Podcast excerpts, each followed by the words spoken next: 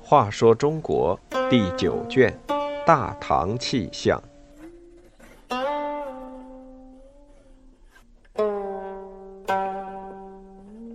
八十口蜜腹剑，排除异己，陷害大臣，同时在嘴上又甜言蜜语，这就是奸相李林甫最大的能耐。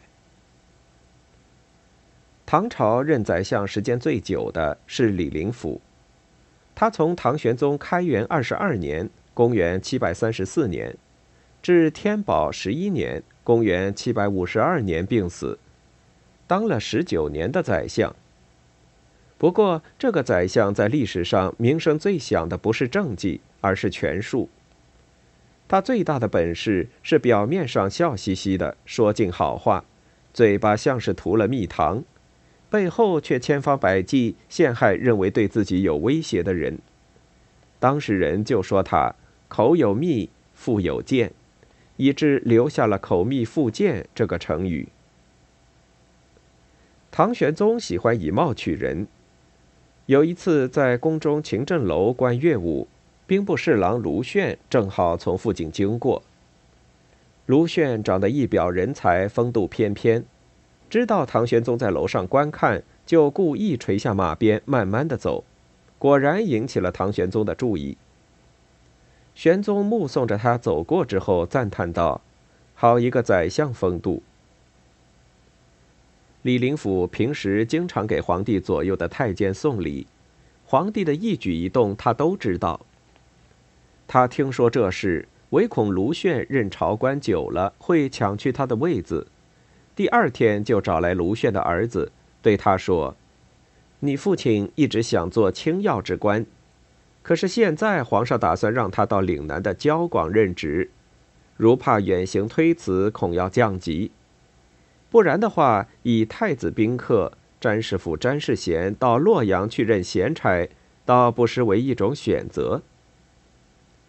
当时岭南还被视为瘴疠之地，官员视为畏途。”卢炫的儿子回去对卢炫一说，卢炫慌忙上表请求转任太子宾客或詹事。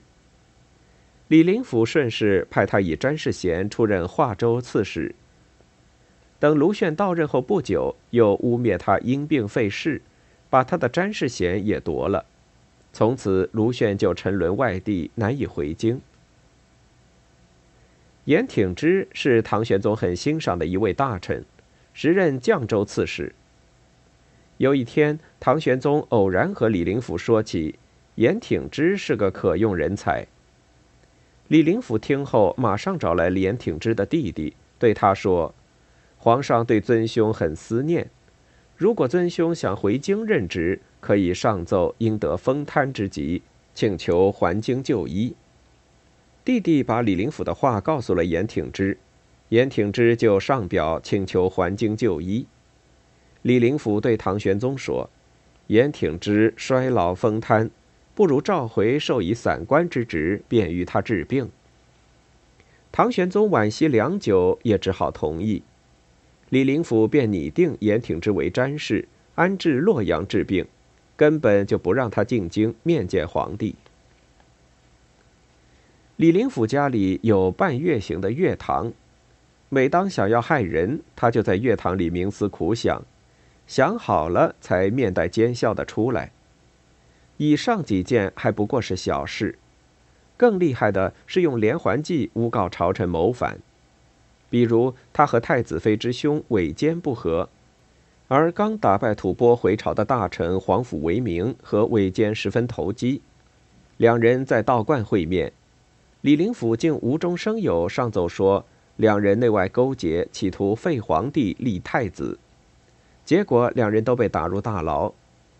虽然没能把他们置于死地，却引起唐玄宗的怀疑，把他们贬到了边远之地。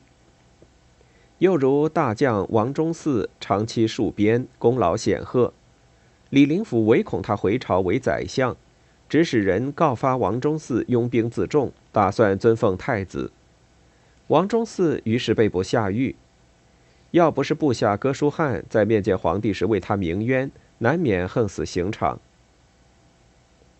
李林甫在任宰相时，把谏官、御史都召集起来，对他们说：“如今皇上圣明，做臣子的只需顺从皇上旨意就够了，不用多嘴多舌。你们看仪仗队的马匹，平时吃三品好料，威风凛凛，可是，一开口叫唤，马上就被牵走，到时后悔莫及。”这是暗示不准别人对他提任何批评。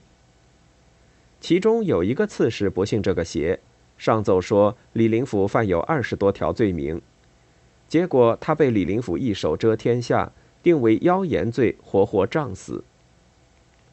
这个口蜜腹剑的宰相活着时，几乎没有谁敢对他的权威提出异议；等他一死，被压抑的矛盾立即爆发，酿成了使唐朝一蹶不振的安史之乱。